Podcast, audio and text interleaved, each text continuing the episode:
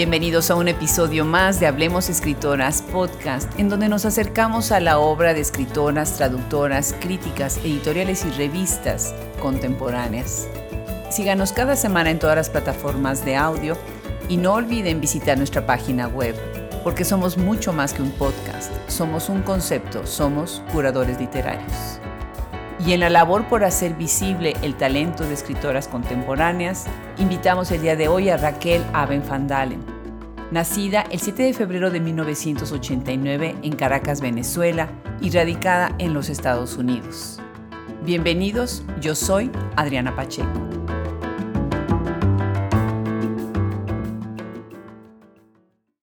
Escritora y ahora parte del programa del doctorado en escritura creativa en la Universidad de Houston, Raquel Aben van Dalen ha aceptado nuestra invitación a pesar de que el coronavirus pues trastornó su vida. Normalmente vive en Houston y ahora está en Venezuela. Lo cual también es bueno, es la manera de demostrar cómo el micrófono de Hablemos Escritoras puede llegar a donde sea. Bienvenida Raquel, qué gusto, mil gracias por aceptar la invitación de sumarte a Hablemos Escritoras podcast. Hola Adriana, muchas gracias a ti por la invitación. Pues sí, me, vine de, vacaciones a, Venezuela por fin, después de no haber podido regresar por seis años por falta de pasaporte, porque, eh, bueno, han cerrado los consulados de Venezuela en Estados Unidos por un tiempo y fue muy complicado hacer los trámites. Por fin vine a visitar a mi familia y me quedé atrapada y llevo aquí ya más de cuatro meses y bueno, desde acá he tenido que seguir trabajando, seguir dando clases, y bueno, al final ha sido beneficioso eh, de muchas formas. Claro que sí, todas las caras, todos los matices de lo que está pasando con la pandemia. Y por otro lado, bueno, terrible la situación de no poder viajar a tu país durante tantos años, ¿no? Lo lamento muchísimo. Y por otro lado, mira lo que, lo que es el destino. Pero platícanos, eh, Raquel, tú normalmente estás viviendo en Houston, según lo que entiendo, y estás en un programa de doctorado magnífico. Eh, dirigido por Cristina Rivera Garza en la Universidad de Houston, ¿es cierto? Sí, exacto. Llevo, llevo ya dos años cursando el doctorado. Eh, como dijiste, es un doctorado en escritura creativa, cosa que, es excepcional, es, es, una maravilla porque cuando terminé mi maestría en el 2014 en escritura creativa, la mayoría de mis compañeros entraron directamente a los doctorados en estudios hispanos o estudios del Caribe, estudios literarios y eh, yo no lo hice porque la mayoría de las personas me decía, cuando apliques, no digas que eres escritora, no les gusta eso, no, menos todavía digas que, eres poeta, no digas que fuiste periodista, o sea, es como que me, todo el tiempo me, censuraban, ¿no? Y yo decía, no, eso, eso debe ser espantoso, o sea, yo no, al menos para mí no hubiera funcionado porque no, no, no hubiera sido capaz de censurarme de esa forma, ¿no? Y cuando descubrí que existía un, doctorado en escritura creativa donde se le da la misma prioridad a lo creativo como a lo académico, yo dije, ya, esto, esto es perfecto, esta es la solución. Y pues definitivamente ha sido, ha sido increíble, ha sido eh, maravilloso para mí. Qué maravilla que lo lograste. Pero si, si no decías tantas cosas, pues ya no eras nada, ¿no? Ya habías perdido toda tu esencia si, si tenías tantos eh, candados de cosas que no podías decir de lo que haces, porque pues tu, tu vida es escribir y eso es magnífico, ¿no? Exacto. Platícanos un poco, ¿cómo llegas a la literatura, Raquel? Eh, mira, te confieso que cada vez que me hacen esa pregunta respondo algo diferente. Como que creo que ya tengo muchas versiones de cómo llegué a la literatura. creo que es que pasaron muchas cosas, ¿no? Pero em, creo que una de las esenciales es que, es que mi abuelo materno era un librero holandés que, que llegó a Venezuela en los años 50 y montó una librería en Caracas llamada Las Mercedes. Entonces, desde muy chiquita, siempre estuve rodeada de cuentos, de libros, incluso de papelería, ¿no? Había una sección de bolígrafos, papeles, cuadernos, que eso también de alguna forma le da como materialidad a la escritura. Eh, no sé, había mucha, mucha magia en mi casa, mucha fantasía. No sé, para mí estar rodeada en un ambiente así fue esencial. Por otro lado, sí es cierto que, que desde muy joven me tomé la literatura como un trabajo muy serio, como un trabajo además muy concreto, porque fíjate que, que mis padres son, ambos son artistas de profesión. Ah, Ellos siempre se han tomado el arte de una forma muy, muy rigurosa, muy disciplinada. No hay un día que ellos eh, no estén trabajando. Y de la misma forma creo que yo me tomé la literatura. Eh, y cuando digo que, el arte en mi casa era, muy concreto y material, me refiero a que con el arte se pagaron los, aparatos de mis dientes, mis colegios, eh, la electricidad de la casa. tú sabes, no, no era una cosa abstracta o idealizada, no sabes, más, más allá del arte que uno encuentra en museos, era una cosa casi que la moneda, ¿no? Eh, con lo que hemos estado viviendo. Entonces, eso también me dio a mí una perspectiva de la literatura como muy, eh, muy laboral. Qué bien, qué maravilla tener esa, esa alimentación al espíritu, ¿no? Desde tus padres mismos y sobre todo lo riguroso, ¿no? Me imagino que eso ayudó mucho a, a tu entrada también al doctorado. Y precisamente iba mi pregunta. ¿Cómo crees tú que el estudio de la crítica literaria contribuye o no al trabajo de una escritora? Mira, antes de empezar el doctorado te hubiera dicho que, no contribuía en nada porque no tenía idea, pero ahora yo me doy cuenta de, que para mí ha sido fundamental, ¿no? Eh, ser capaz de leer críticamente, de establecer y pensar vínculos entre textos literarios y teóricos eh, la verdad es que ha hecho que mi propio trabajo de escritura sea mucho más interesante, incluso para mí misma, ¿no? Eh, yo eh, de alguna forma siento que, la labor de la escritura hay que estarla regenerando todo el tiempo y la perspectiva desde, desde la crítica, desde lo teórico, abrió todo un nuevo mundo para mí que, que hizo que ya yo no pudiera ver la literatura de la misma forma creo que, creo que eso es esencial, ¿no? Y eh, sorprenderse es esencial, eh, descubrir es esencial. Entonces, eh, creo que en ese sentido ha sido muy positivo y creo que es muy necesario. Claro que sí, además, bueno, con, con Cristina Rivera Garza ahí al frente del programa y con todo el material que están teniendo los, los escritores invitados que van, ¿no? Magnífico, magnífico. Sí, el programa es, es magnífico. Eh, no solamente con Cristina, que, obviamente es eh, una escritora y académica maravillosa, sino que además se ha encargado de, hacer una curaduría muy especial, trayendo a, escritoras y escritores de, distintas partes de, Latinoamérica, incluso de Estados Unidos. Eh, y bueno, ha sido un intercambio muy, muy fascinante entre nosotros y, las personas que vienen. Claro que sí, yo tuve la suerte de estar invitada para hablar del libro Romper con la Palabra hace unos años y sí, sí lo noté. Y además el ambiente entre ustedes como estudiantes también muy enriquecedor. Pues felicidades. Raquel, ahorita que estás en Venezuela, estás recuperando esa visión de una Venezuela que dejaste hace seis años. ¿Cómo ves los retos a los que se enfrenta una escritora venezolana viviendo en la diáspora en los Estados Unidos? Y ahorita que estás teniendo esta, te estás refrescando, ¿cómo estás viendo las cosas? Bueno, en mi caso me tocó irme a, Estados Unidos a los 22 años y bueno, al, al año siguiente salió mi primer poemario en Bogotá y después seguí publicando con editoriales que sacan libros en español en Estados Unidos como Sudakia y Suburbano. Entonces, en general, eh, mis libros han salido fuera de Venezuela, incluso Cuarto Azul, que salió con una editorial venezolana, Cálatos, fue publicado en Madrid. Entonces, esto, esto ha hecho que de alguna forma yo me mantenga muy poco leída en mi propio país, lo que, lo que de alguna forma es, no sé, un poco doloroso para mí, porque uno obviamente quiere ser leído en su propia casa, pero es porque me he mantenido, digamos, ocupada con, con, los círculos de los que me veo rodeada en Estados Unidos. Ahora, volviendo a Venezuela, que además no es la misma que, que yo vi hace seis años, porque definitivamente la situación aquí cada día es mucho más deteriorada que, horas antes, o sea, aquí el deterioro es una velocidad abismal. Es eh, impresionante cómo en estos cuatro meses me he actualizado rápidamente con, lo que está pasando a nivel editorial, ¿no? Lo que, lo que estoy viendo es que se está publicando muchísimo, se están haciendo publicaciones gratis, gratis en Internet, PDFs, hay varias editoriales proponiendo libros de esa forma. ¿Por qué? Porque el cambio del dólar al bolívar es alucinante. Cuando yo llegué hace cuatro meses, un dólar eran 70 bolívares. Ahora un dólar está creo que por 240 mil bolívares, es decir, 70 mil y ahora 240 mil. ¡Qué barbaridad! Entonces nadie tiene esa cantidad de bolívares en la cartera, lo que está haciendo que el país esté completamente dolarizado. Cuando tú vas a una librería, tú no compras un libro en bolívares, cuesta 15 dólares, lo que costaría en Houston, pero nadie gana en dólares en, Venezuela. Entonces hay un, hay un asunto muy disparatado, como, como puedes ver, que hace que muy pocas personas realmente puedan adquirir libros. Hablé justamente con uno de los libreros recientemente y me dijo que lo único que había vendido durante la cuarentena eran libros de cocina.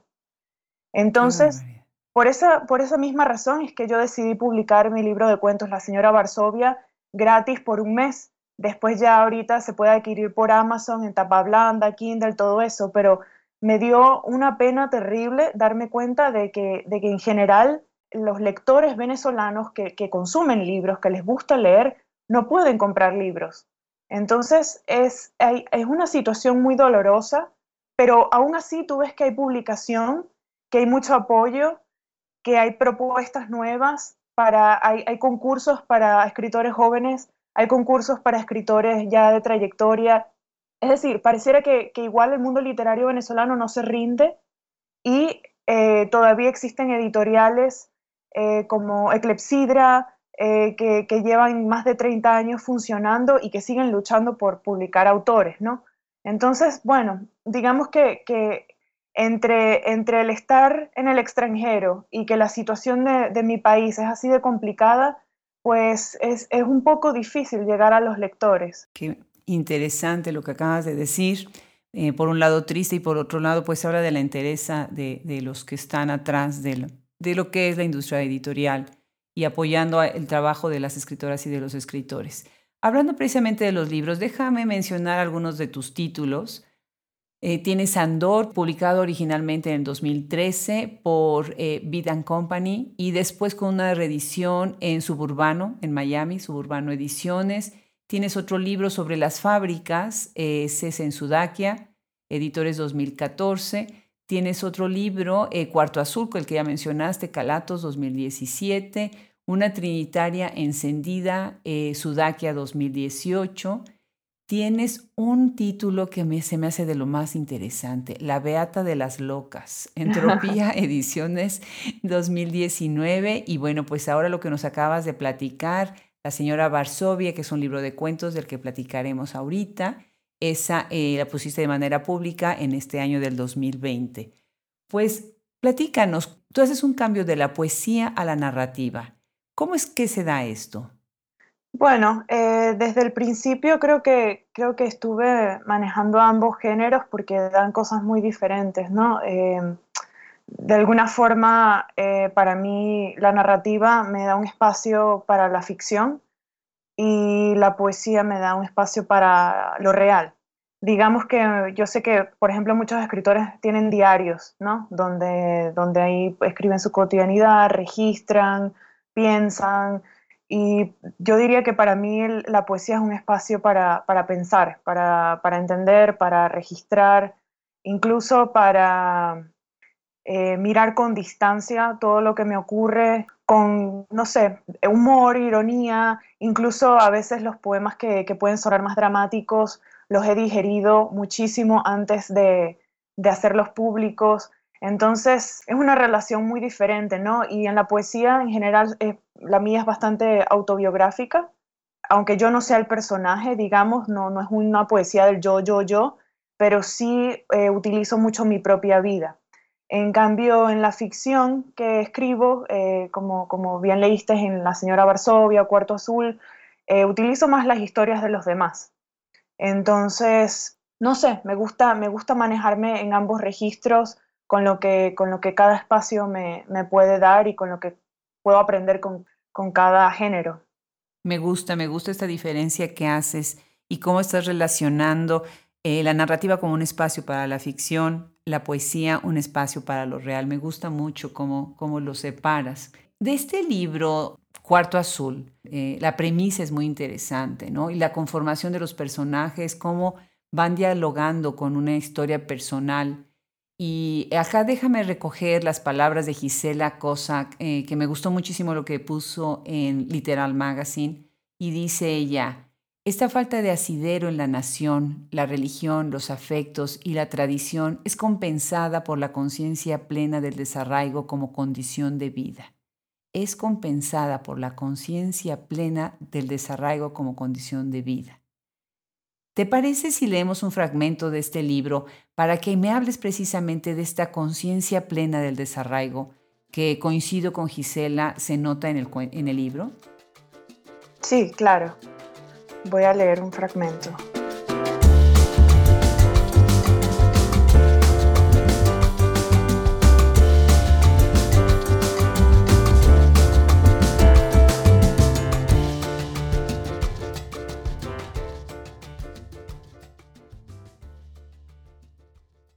Respondí a la dirección que indicaba el sobre. Calle Growska, número 4, Yarosław, Polonia 37500. Le pedí que me diera un par de semanas para prepararme. Viajaría el 7 de octubre para encontrarnos y me quedaría en el hotel que recomendó en su carta, lugar donde él también se hospedaría. Una semana antes del viaje amanecí con gripe y con terror de volar. Los aviones me llegaron a gustar en algún momento, pero casi inmediatamente después comenzaron a horrorizarme no por las alturas, sino por tener que permanecer encerrada tanto tiempo, suspendida en una caja aérea. Por suerte mi estilo de vida nunca requirió que volara a menudo.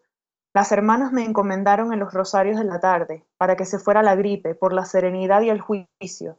Funcionó. La tos se me curó tres días antes del viaje, y durante casi todo el vuelo permanecí dormida, obligatoriamente sedada. Esta pastillita va a ser milagros, me dijo la hermana Marian. ¿Quién sabe de dónde la sacó?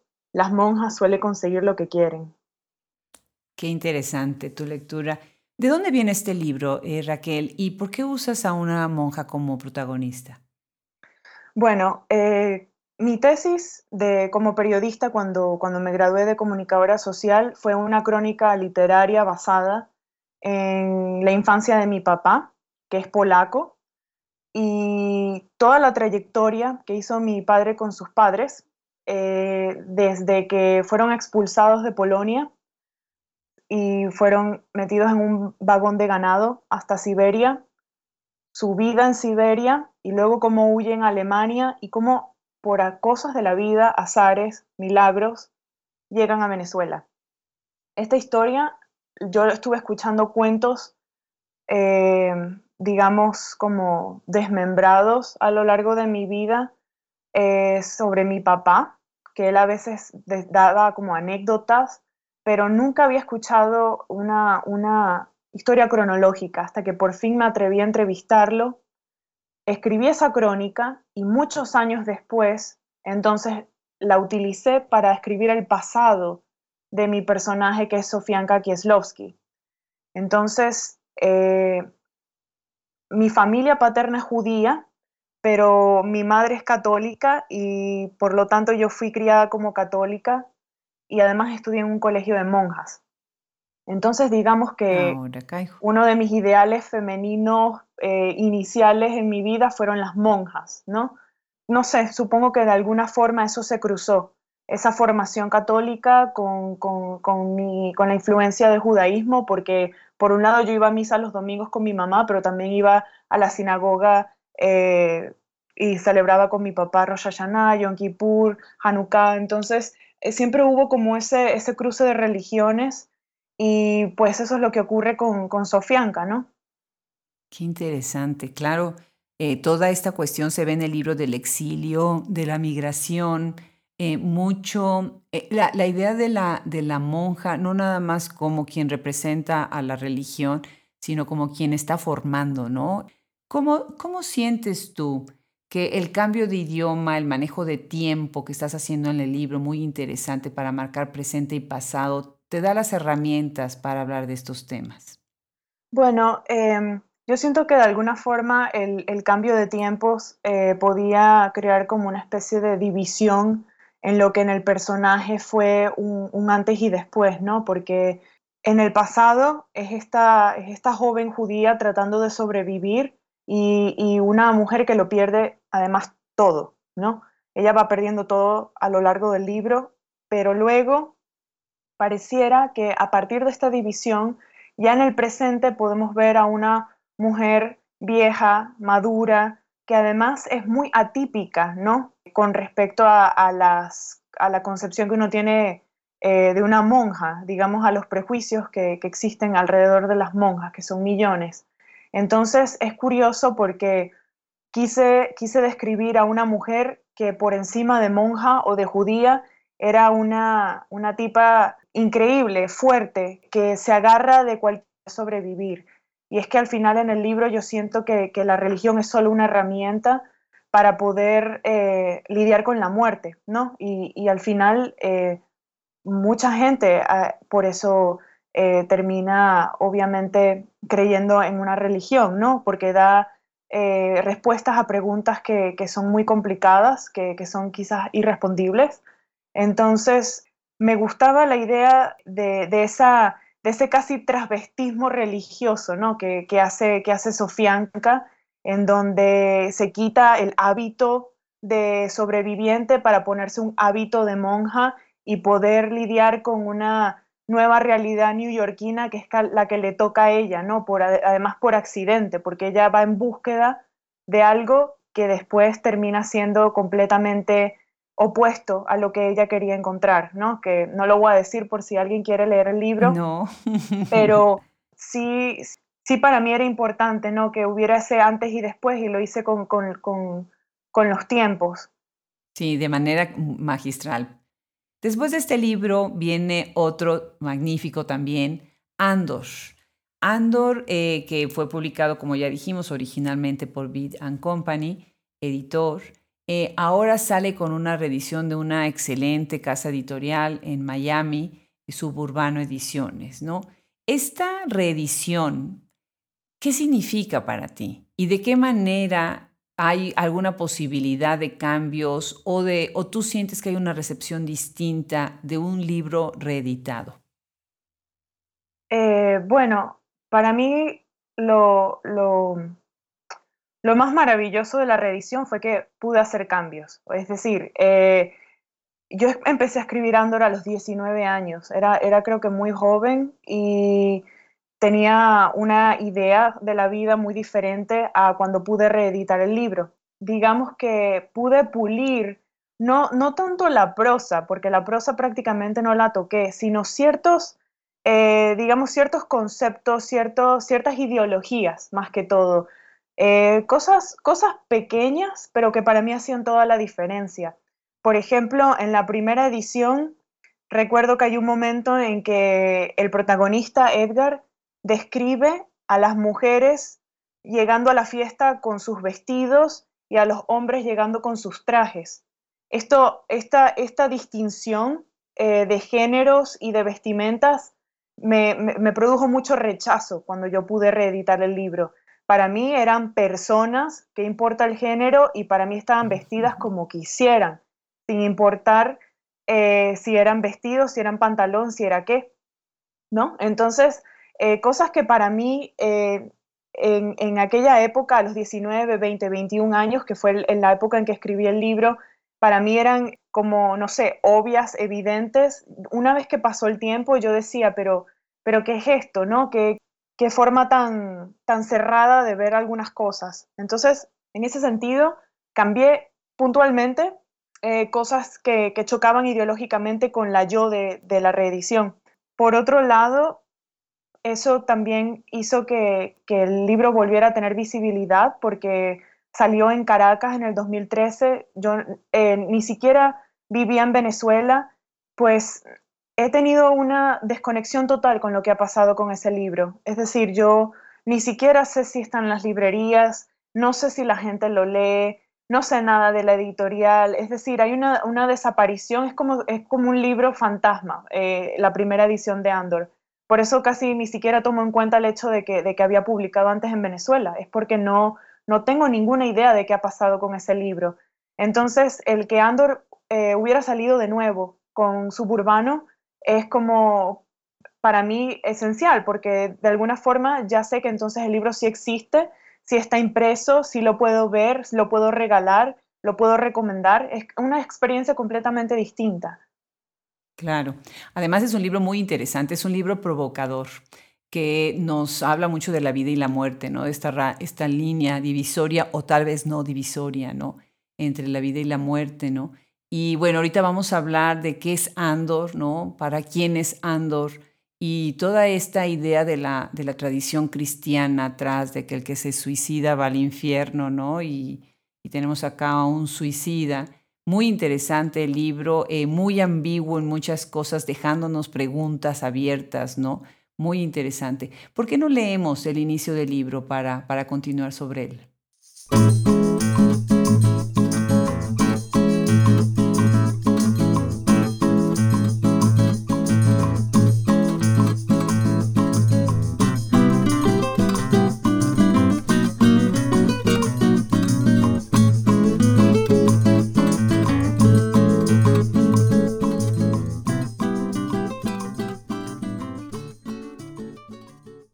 Apagué el teléfono y me acerqué como un invitado a la llave de gas. La giré como si fuera a revivir ese momento en el que los recién nacidos respiran por primera vez afuera del vientre materno. Abrí la puerta del horno y me introduje de vuelta en esa oscuridad pura y milagrosa, en ese útero que alguna vez prometió no abandonarme. Comencé a tararear una melodía, sustituyendo mi voz por la de mi madre. La podía escuchar cantando conmigo en sus brazos.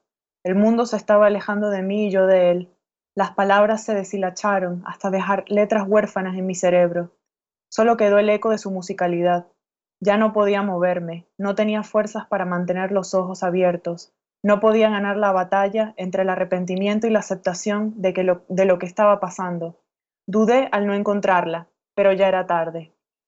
Increíble. Qué imagen, ¿no? La del horno.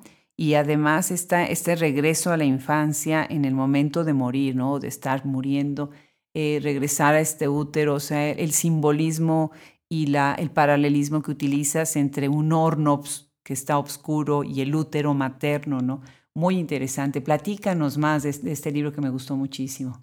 Sí, es, es interesante lo, lo, que, lo que estás apuntando, porque justamente al final lo materno, esa, esa madre es como una especie de fantasma que está persiguiendo al protagonista durante todo el libro, ¿no? No, no se siente realmente, pero está allí, es, lo que conecta todo. Eh, creo que nunca, nunca lo había visto de esa forma hasta ahora que te estoy escuchando. Bueno, como dices, sí es un libro que trata sobre la vida y la muerte eh, y la idealización de, estos conceptos, ¿no? Pero también, también yo creo que de alguna forma trabajo la idealización de otros, ¿no? Como, como es el de las vacaciones. Digamos que la muerte eh, idealizada para mí es, lo mismo que una vacación. Para, las vacaciones están tan idealizadas por la gente y al final yo crucé un poco esos dos conceptos porque Andor es un hotel después de todo, un, resort donde el protagonista tiene que hospedarse 10 días, ¿no? Para decidir si, si realmente quiere morir o volver a la vida. Pero claro, al final es un hotel bastante siniestro que refleja mi idea de lo que es la vacación. Para mí vacación es lo mismo que la muerte yo descubrí que, que, soy feliz mientras trabajo. Em, y de hecho... Es como un purgatorio. Andor, yo pensé en el purgatorio. Nada más que acá decía hay posibilidad de, de, de, no morirse, ¿no? Pero me pareció algo así, ¿no? Sí, no, y apuntas eh, como la, la, la, tradición cristiana del infierno, y, pero en, en mi cabeza, para mí, peor que el infierno, que además ya tenemos toda una iconografía religiosa y literaria, yo estaba pensando en aquella época como, ¿qué, podría ser peor que el infierno? Yo, y, pensé, estar atrapado en un lugar que no es nada, o sea, que, que, donde no terminas ni de morir ni de, ni de vivir. Para mí esa, esa, ese encierro era, era, no sé, me producía algo mucho más inquietante que el, que el propio infierno. Entonces, creo que, que esa fue mi intención al escribir este hotel. Interesante. Eh, eh, de verdad es un libro muy bueno, se los recomiendo mucho y la premisa es fascinante, ¿no? Pues pasemos ahora a este libro de cuentos, La señora Varsovia, que como acabas de comentarnos, bueno, estuvo disponible y sigue disponible en las redes, así que cualquiera que quiera leerlo está ahí, ¿verdad? Y al inicio del libro dices, este libro es para los que no tienen casa, porque siempre están en otra casa. Este es un libro casa de renta gratuita para los descasados como yo. Y me encantó, me encantó eso que pusiste al principio. De verdad que sí. Cuéntanos sobre este libro que inicia con, son varios cuentos y el cuento es el que da, el primer cuento es el que da el título al libro y además es el funeral de Maggie, muy interesante, en un bar de lesbianas con una comilona de bistec. O sea que acá tenemos además lo corporal, tenemos este símbolo de la carne de la manera explícita, ¿no? Pero a la vez tenemos la, tristeza de la pérdida, la comunidad, muy interesante. Cuéntanos de dónde viene la señora Varsovia. Bueno, este libro eh, surgió porque mm, Gladys Mendía, de Los Poetas del Cinco, la editorial que lo publicó, me contactó diciendo que quería publicar algo mío, pero me pidió poesía. Y en ese momento no tenía ningún manuscrito listo como para publicar, pero le dije, oye, tengo muchos cuentos acumulados desde hace años en mi computadora, nunca los he publicado eh, le pregunté si, les si le interesarían. Y me dijo que sí, que le empezara a mandar material y que podíamos entre las dos eh, configurar el libro. Y bueno, al final, pues ha sido un rescate de textos acumulados en la computadora. Bueno, un par de ellos los escribí incluso en mi época durante eh, la maestría de NYU. Y a lo largo, el último cuento lo escribí en 2019 para una antología que, me pidieron para participar. Entonces, no sé, eh, me gustó porque nunca había publicado cuentos. La mayoría de las veces que lo, que lo había hecho, es decir, siempre que lo había hecho habían sido para antologías o para la web.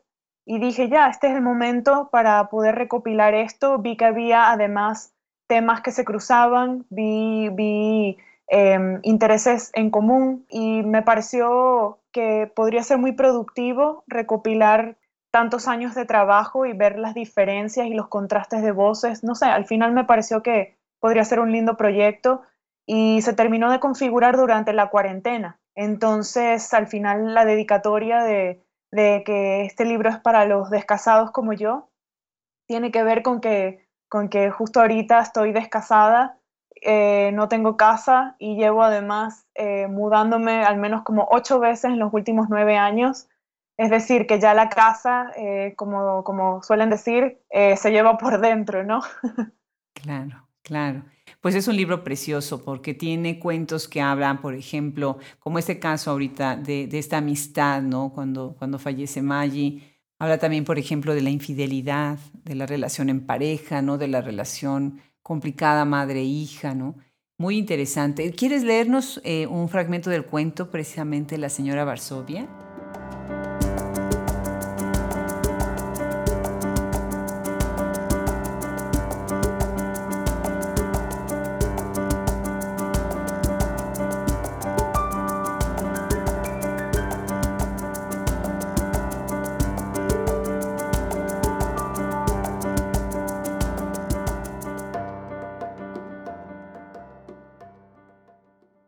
La librería fue visitada por fantasmas que circularon y leyeron y durmieron, que hicieron desastres con la papelería, que se apilaron en la vitrina como maniquís para que nadie entrara. Y llovió, el agua reventó contra la acera y se hizo notar, como un cacerolazo, protegiéndonos de ese mundo que la señora Varsovia quería convertir en poesía. Pareció que nada era más urgente que estar ahí, y escribir, y sentir su respiración ahuecada frente a mí, y tener sus manos cruzadas cerca de las mías y escuchar los comentarios después de leer nuestros ejercicios. Recomendaciones para eliminar o cambiar palabras, limpiar excesos, rimas. Tenía la exactitud incisiva de una aguja cerrando agujeros en trozos de tela. Parecía que nada se le escapaba. A mí solo me dijo una cosa, con cierta severidad y un plural innecesario. Evitemos redundancias. Sí, eso es algo que también se ve mucho en tu obra, ¿no? Esta presencia de la literatura, del ejercicio de la escritura, se ve tu, tu formación.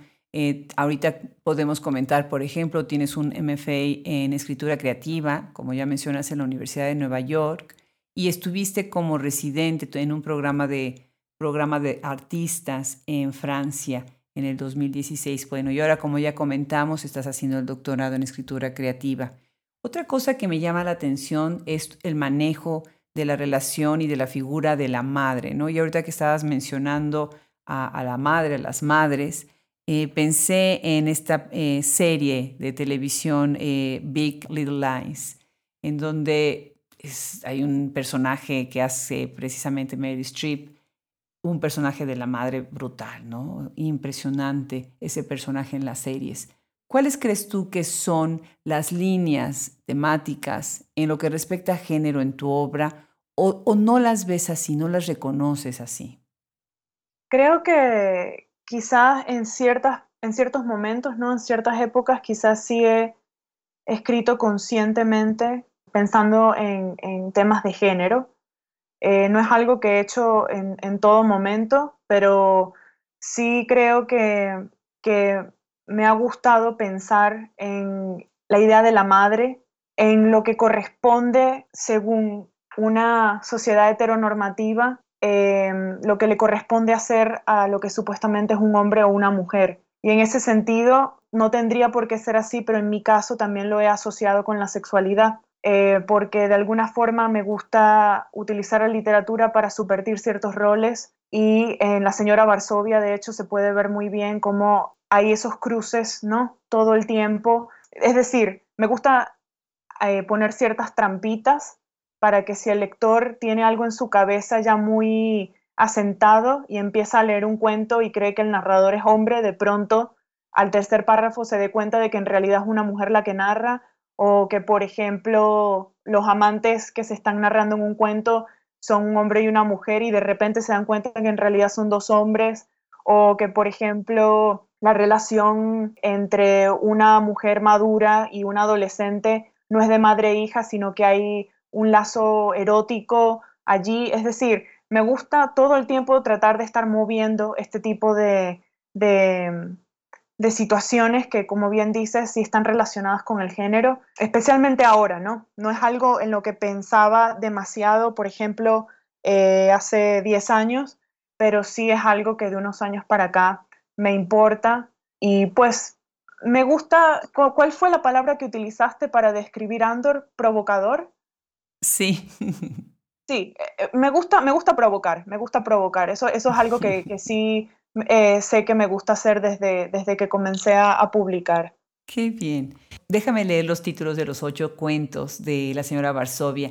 Es este mismo, precisamente, la señora Varsovia, Los Mocasines, Villa Ágata, Caledonia, Habitación 6, Payasa, Bajo el cielo de Hule, El pañuelo. Muy buen libro, de verdad se los recomiendo muchísimo. Y bueno, Raquel, para cerrar la conversación, me gustaría platicar sobre tu página web. Muy interesante, muy interesante. Tienen que visitar, tienen que visitarla y ver cómo está estructurada, cuál es esta idea que, se nota, ¿no? Que es la intersección entre lo visual, entre la literatura y entre lo contemporáneo.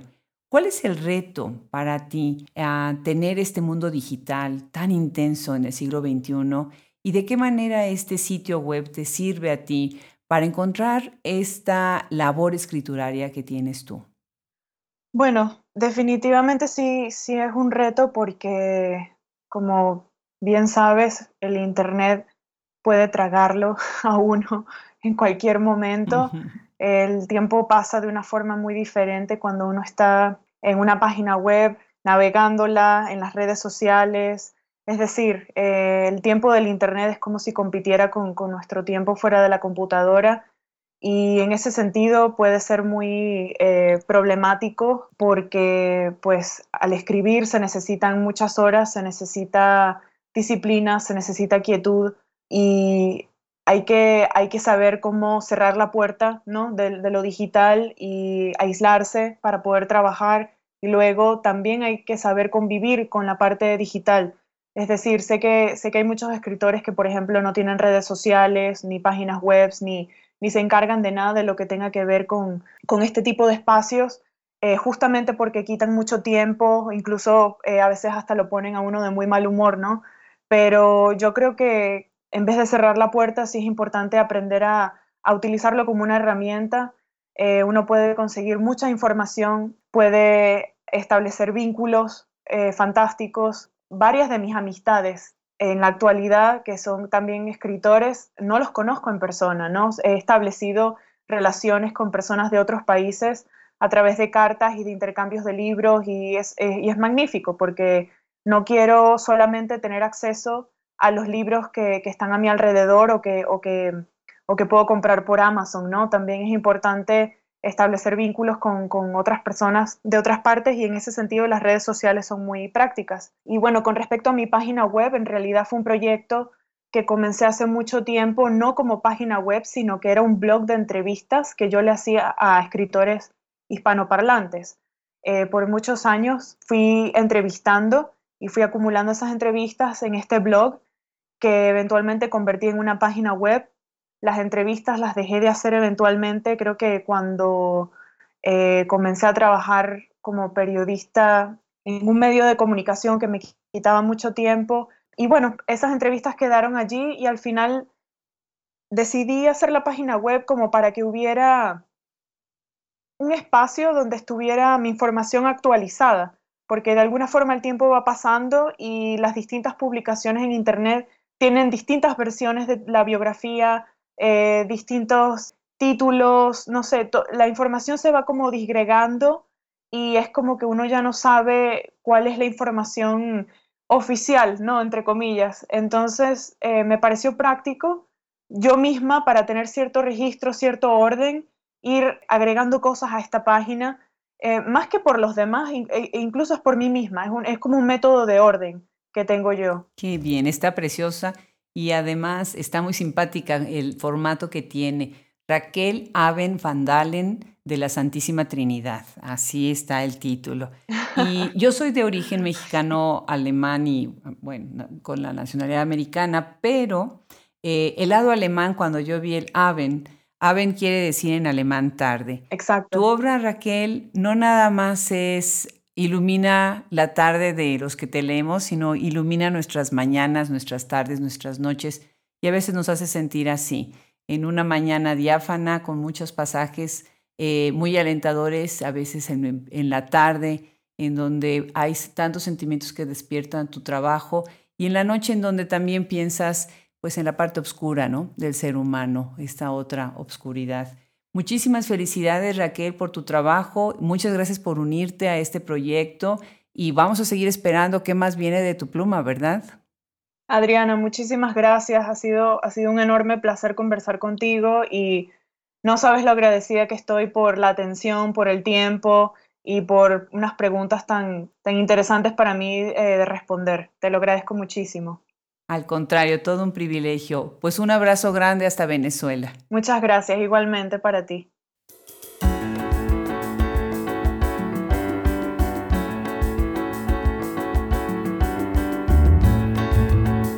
Ha sido un gusto conversar con Raquel Aben Van Dalen.